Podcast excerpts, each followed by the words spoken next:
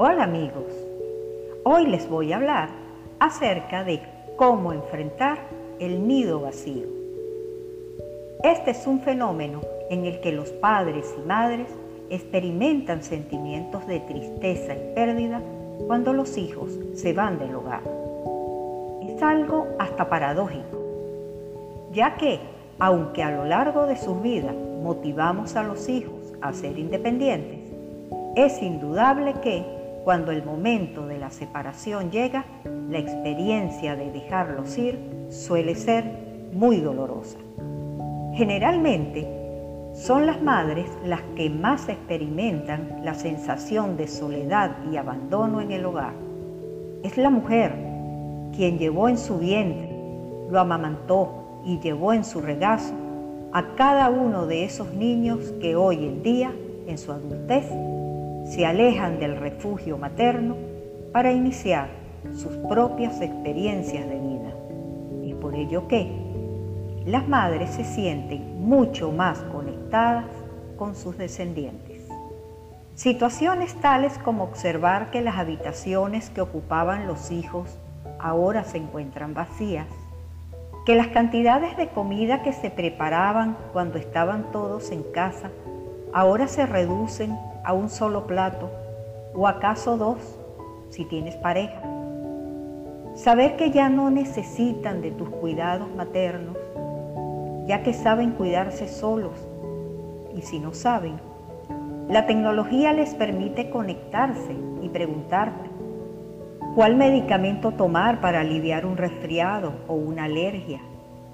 Y te vuelves una experta en enviar capturas, mensajes, audios y fotos con tal de tener comunicación con ellos. Así estén a miles de kilómetros de ti. Pero ¿cuál es el impacto del síndrome del nido vacío? Si bien es cierto que vivir la experiencia de la partida de los hijos suele generar un sentido de pérdida profundo que podría hacer vulnerable a quien lo experimenta, a situaciones tales como sentimientos de abandono, soledad, depresión, incluso en los casos más severos, alcoholismo, crisis de identidad y los conflictos matrimoniales. También es cierto que eso depende de cada persona, del potencial que tenga al gestionar sus emociones, también de su autoestima. En consecuencia, ante estos sentimientos de pérdida debido al síndrome del nido vacío, es necesario aprender a admitir la situación a través de los siguientes recursos. Acepta la situación como algo ineludible. Si es posible, cambia los horarios de actividades en casa que coincidían con la llegada o presencia de los hijos que ya no están. Evita estar mirando la alcoba vacía que dejó tu hijo. De ser posible, dale otro uso a ese dormitorio. Podrías convertirla en tu oficina o salón de costura, de artes plásticas. Mantener el contacto con tu hijo, gracias a la tecnología, ahora las distancias se acortan a través de videollamadas, chats, llamadas telefónicas, correos, etc.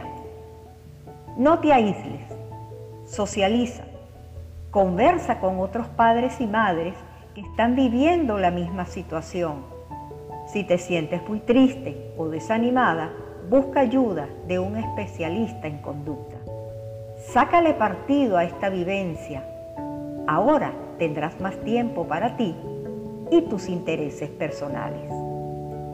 La experiencia del nido vacío en una madre o un padre que se valora, que tiene un buen concepto de sí misma o sí mismo, podría generar beneficios, ya que cuando el último hijo abandona el hogar, esa madre que se ha quedado sola va a tener más tiempo para dedicárselo a ella misma. Puedes estudiar, ahora tienes tiempo para realizar ejercicios físicos, dedicarte a algún hobby que te agrade, iniciar una actividad que te genere ingresos y, ¿por qué no?, encontrar un nuevo amor. Y si vives en pareja, ahora ambos tendrán más tiempo para realizar metas que hasta ahora no habían podido cumplir.